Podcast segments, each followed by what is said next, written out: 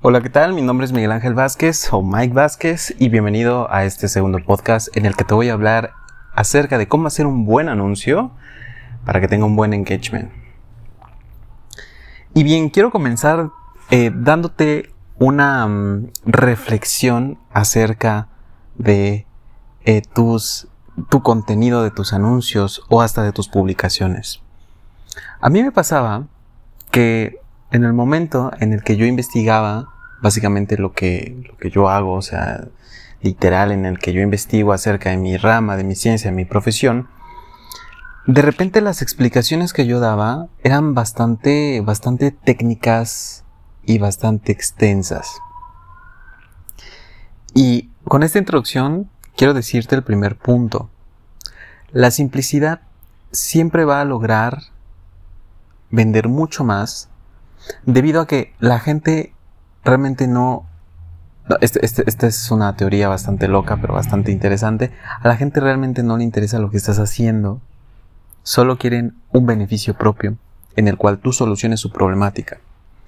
Esto es muy complicado de entender al principio, porque imagínate, o sea, una persona, un doctor que está eh, literalmente más de ocho años estudiando una carrera y todavía una especialización, o no sé cuántos años se lleven en realidad, que de repente llegue una persona y le diga, ¿sabes qué? Todo lo que has aprendido, simplifícamelo en algo tan básico.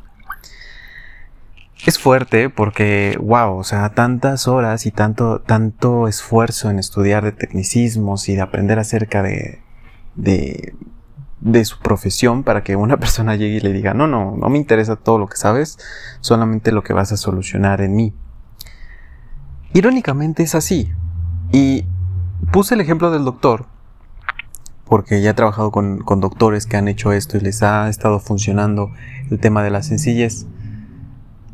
Y se me hace increíble que gente que luego no tiene profesiones tan extensas no logre comprimir el mensaje y que a la vez sea sutil e impactante. Es por eso que te menciono que la sencillez es un punto radicalmente importante. Simplifica. Si me tuvieras que preguntar cuántos caracteres debe de tener una publicación, por ejemplo, en Instagram y en Facebook, que es donde me especializo, sería alrededor de entre 150 caracteres máximo. Caracteres me refiero a letras, literalmente. 150, un poquito más o un poquito menos, sin problemas. El segundo punto es acerca del target. Verás, muchas veces no comprendemos que nuestro target tiene unas determinadas características. Y con esto me refiero a que, por ejemplo, puede que la mayoría sean mujeres o la mayoría sean hombres. Es decir, literalmente, si yo estoy vendiendo, por ejemplo, ropa o estoy vendiendo maquillaje, es increíble que todavía me esté dando el lujo de querer abarcar mucho y eh, contemplar que mi target pueden ser hombres y mujeres, ¿no? O que pueden ser personas de 15 a 60 años. Literalmente no definimos un buyer persona, no definimos ningún target. Entre más especifiques ese target, más ventas puedes lograr, literalmente, porque empatizas más rápido con el cliente. Y no solamente eso, enfocas mejor el mensaje. Esto ya no es un tema de tecnicismo o un tema de mercadotecnia, más bien es un tema de empatía.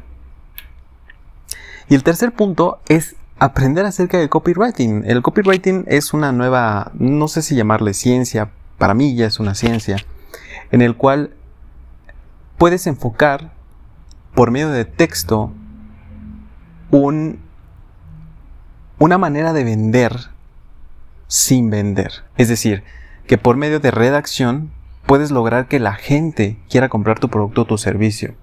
¿Por qué?